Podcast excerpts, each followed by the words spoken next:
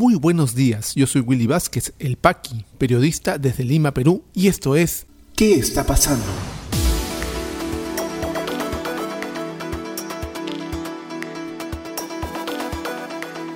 Estas son las noticias de hoy lunes 26 de abril de 2021. Nueva variante de COVID-19, la C.37, aún en estudio, podría ser la causante de la segunda ola en el país. Ministerio de Salud y Tribunal de Honor del Jurado Nacional de Elecciones exhortan a candidatos presidenciales respetar protocolos sanitarios.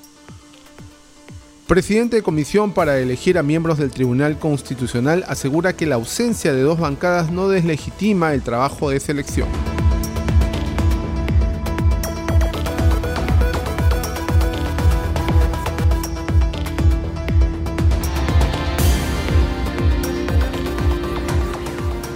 Al desarrollo de las principales noticias aquí en ¿Qué está pasando?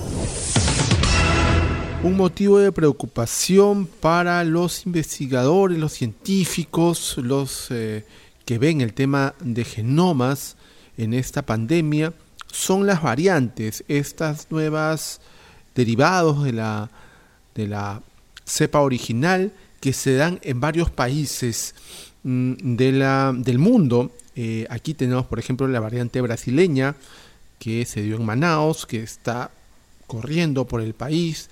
En parte de Europa, en parte de Estados Unidos, les causa preocupación la variante sudafricana y la inglesa, pero hay una nueva variante, al parecer, de origen peruano, eh, identificada por los genetistas, que es la C.37. Aún en estudios, aún en investigación, hay todavía poca información, pero muy relevante sobre ella y, bueno, causa preocupación porque poco se sabe y para algunos eh, investigadores podría ser también predominante en esta segunda ola en el país, informa el diario Gestión. Una nueva variante del coronavirus denominada C.37 se ha identificado en su rápida expansión en Perú y Chile, así lo revela un informe presentado por un equipo de investigadores de la Universidad Peruana Cayetano Heredia. Esta semana reportamos la identificación de un nuevo linaje, variante de SARS-CoV-2 que parece expandirse rápidamente en Perú y Chile, sostiene Pablo Tuzuyama, líder del proyecto en su cuenta de Twitter. Detalla que la variante C.37 desciende de una variante llamada B.1.1.1, diferente a la británica B.1.1.7 y la brasileña P.1. Uno de los aspectos que toma como referencia es que en el 2020 del total de genomas procesados el 10% fue por el B.1.1.1. Sin embargo, en este año, entre enero y marzo, de los 123 genomas reportados, 50 corresponden a la nueva variante C.37 y solo 3 a la variante brasileña. Uno de los cuestionamientos que realiza Pablo Tuzuyama es que el INS identificó que el 39.7% de la variante en Lima era la brasileña. Sin embargo, en la investigación realizada por el equipo de la Cayetano, solo detectaron que la variante brasileña está presente en el 2.9%, mientras que la nueva variante C.37 tiene una presencia cerca del 40.6%. Explica que la diferencia habría sido porque el INS utilizó una alternativa de menor costo como la PCR, mientras que la Cayetano sigue el secuenciamiento del genoma completo. Aseguró además que a fines de enero observaron casos de C30.37 en Chile y también en Estados Unidos. En abril ya se reportan 160 casos en Chile, 133 en Estados Unidos. Hoy la vemos en Argentina, Brasil, Ecuador, México, Alemania, España, Francia, Reino Unido y Australia indicó. Recordemos que las fronteras no están cerradas y los, los virus viajan en avión y las variantes viajan en avión. Al ser consultado si es más contagiosa esta variante, aún no se sabe, no se puede determinar. Va a requerir tiempo, fondos y nuevas colaboraciones aunque no descarta que esta variante podría ser la acompañante en esta segunda ola, ¿no? También han reportado la presencia en Ecuador de esta nueva variante C.37, y eso lo hizo el Instituto de Microbiología de la Universidad San Francisco de Quito. Cinco casos con la nueva variante del coronavirus SARS-CoV-2 se detectaron en Perú y Chile, ha informado el ministro de Salud Pública. Y bueno, nuevamente insisto en que las fronteras siguen abiertas. Lamentablemente, mientras más demore la vacunación masiva a la población peruana, mayor cantidad de variantes podían aparecer, con características diferentes y particulares cada una, más con mayor nivel de contagio, que es básicamente lo que más preocupa, porque si se hace más rápido el contagio, los servicios de salud se ven afectados mucho más directamente y con eso también los fallecimientos. Es un virus nuevo que está poniendo a prueba no solamente a nosotros los peruanos, a todo el mundo, a los científicos de todo el mundo que están trabajando más de un año para entender un poco más su comportamiento. El Tribunal de Honor del Jurado Nacional de Elecciones ha exhortado, pide a los candidatos cuidar los protocolos para evitar más contagios. Hemos visto en fotografías que los candidatos Pedro Castillo y Keiko Fujimori han compartido durante este fin de semana movilizaciones, mítines, agrupaciones, eh, reuniones multitudinarias, felizmente en espacios cerrados, pero sin guardar la debida distancia del caso ni la protección informa el diario La República, el Tribunal de Honor del Pacto Ético Electoral de las Elecciones Generales 2021 exhortó ayer a los dos candidatos presidenciales que ahora participan en la segunda vuelta a respetar y cumplir los protocolos de seguridad y prevención contra el COVID-19 durante sus actividades proselitistas. El Tribunal de Honor también pidió a la población estar vigilantes con respecto al cumplimiento de las medidas sanitarias por parte de los candidatos y los partidos políticos durante sus visitas que realizan a regiones.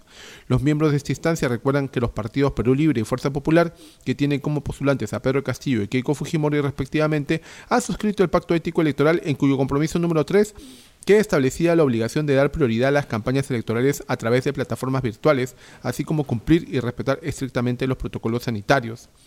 El Tribunal de Honor informó haber tomado conocimiento de presuntas infracciones a los protocolos durante los cierres de campaña, a pesar de la situación crítica sanitaria en la cual se vienen reportando aproximadamente 400 muertes diarias. A este llamado se sumó el ministro de Salud, Óscar Ugarte, quien dijo eh, la mañana de ayer que los candidatos deberían evitar generar aglomeraciones durante sus actividades de campaña.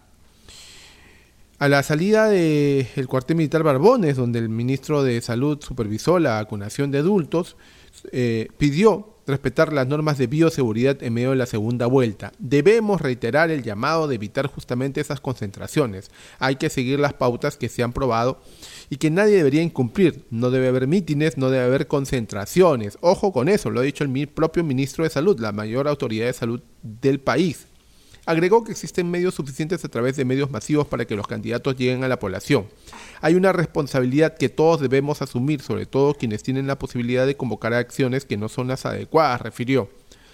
Entonces, tenemos al pacto ético electoral, al Ministerio de Salud y seguimos viendo pues los mítines, las, las aglomeraciones de personas en las actividades proselitistas de los candidatos. Hay que tener mucho cuidado. ¿no? Otra de las noticias en este marco que llegó el fin de semana es que el virtual candidato electo eh, congresista de Somos Perú, expresidente de la República, Martín Vizcarra, ha dado positivo a COVID-19 junto con su esposa. Recordemos que ellos están vacunados con las dos dosis de Sinopharm y ha habido mucho cuestionamiento acerca de la efectividad de las dosis. Bueno, hay que ser muy claro y insistir con este tema, insistir con la verdad. La vacunación, las vacunas de cualquiera de los eh, laboratorios que están llegando al país no evitan que te contagies del COVID-19, evitan que hagas casos graves, que puedas llegar al hospital, que eventualmente puedas morir. Eso es lo que hace, es una vacuna de emergencia, entendámoslo. No evita el contagio, no evita la enfermedad, evita que hagas un cuadro grave y que eventualmente requieras una cama UCI o puedas morir. Así que el, presidente va a pasar unos días de repente incómodo con algunos síntomas, dice que está sintomático, pero nada más. Para eso es la vacunación.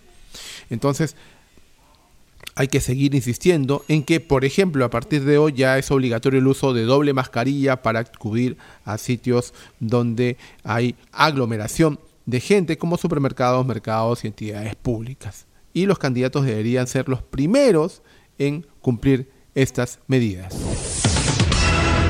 Y Rolando Ruiz, presidente de la comisión que elegirá a los miembros del Tribunal Constitucional, ha dicho que la ausencia de dos bancadas no deslegitima el trabajo que vienen haciendo en la comisión.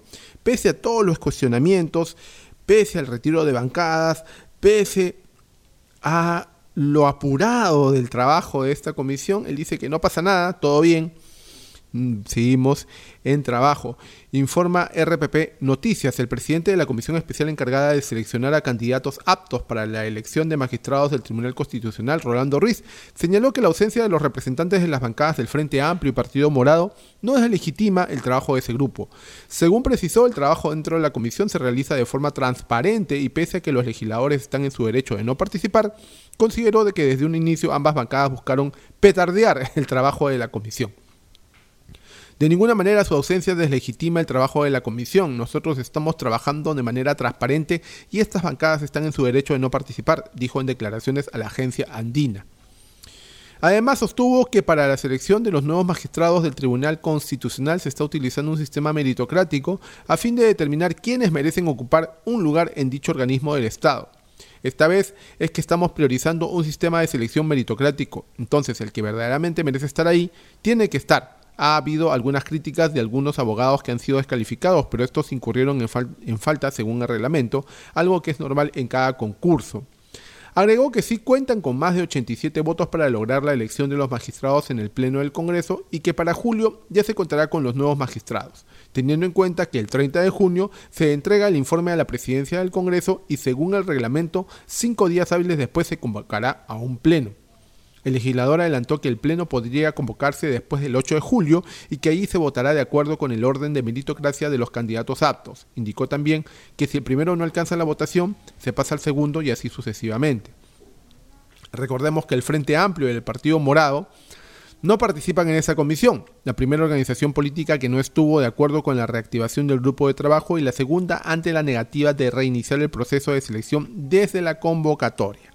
Seguimos este proceso, desde aquí, desde el podcast de noticias, porque nos parece importante saber quiénes serán eh, designados al final como nuevos miembros del Tribunal Constitucional, teniendo en cuenta que la motivación del Congreso fue que este tribunal actual no les aprobaban, declaraban inconstitucionales sus leyes. Estaremos muy atentos al paso a paso de este proceso. Ya regresamos con mucha más información aquí en ¿Qué está pasando?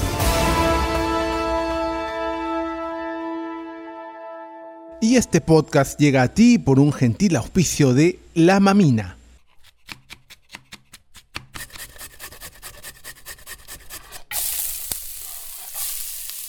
Estos sonidos son el punto de partida de una deliciosa experiencia.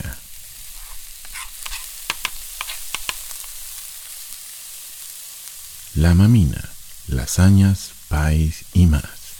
Cocina casera en tu mesa. La mamina, el amor se come. Delivery gratis San Miguel, Magdalena, Jesús María, Pueblo Libre. Para otros distritos, consultar tarifa de reparto. Llámanos al 910-833-575. Continuamos con mucha más información aquí en ¿Qué está pasando? ¿Qué está pasando rumbo a la segunda vuelta?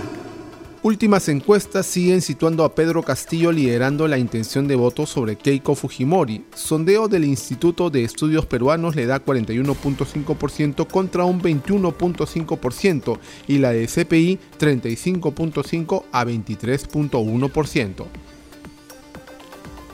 Candidato Pedro Castillo manifestó que de ser elegido revisará y corregirá las acciones tomadas por su NEDU, poniendo en riesgo la reforma universitaria. Candidata Keiko Fujimori se reafirma en que de llegar a ser presidenta indultaría a su padre, preso por delitos de corrupción y contra los derechos humanos. ¿Qué está pasando en la economía? Primera ministra Violeta Bermúdez anuncia que el gobierno se pronunciará hoy sobre el retiro de los fondos de las AFP, aunque adelantó que norma rompe con el principio de intangibilidad de los fondos. Banco Central de Reserva informó que el sector construcción creció 14.3% durante el pasado mes de febrero.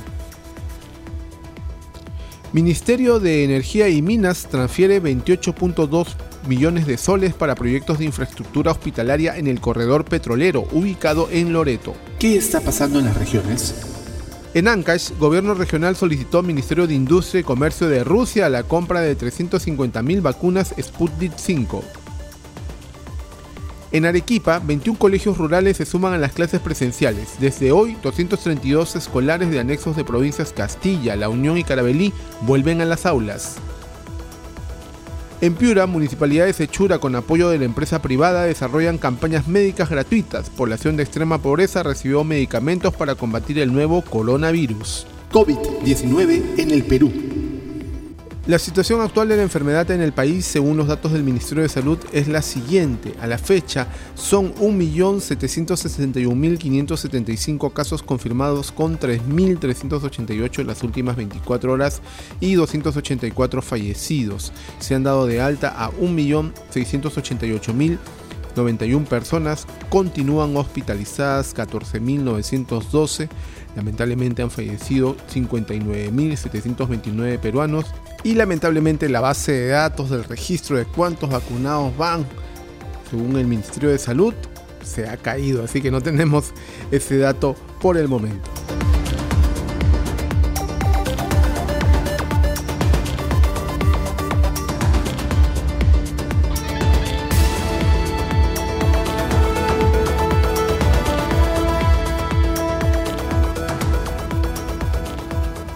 Si te interesó este podcast de noticias, recomiéndanos con tus contactos porque estaremos enviando este audio todos los días para que puedas tener una aproximación noticiosa a lo que está pasando en el país. Suscríbete a nuestra lista de distribución en WhatsApp y compártelo. Puedes seguirme también en mis redes sociales de Facebook, Twitter y YouTube como Willy Vázquez El Paqui o visita podcast.elpaqui.com. Muchísimas gracias por llegar hasta aquí. Nos escuchamos en cualquier momento.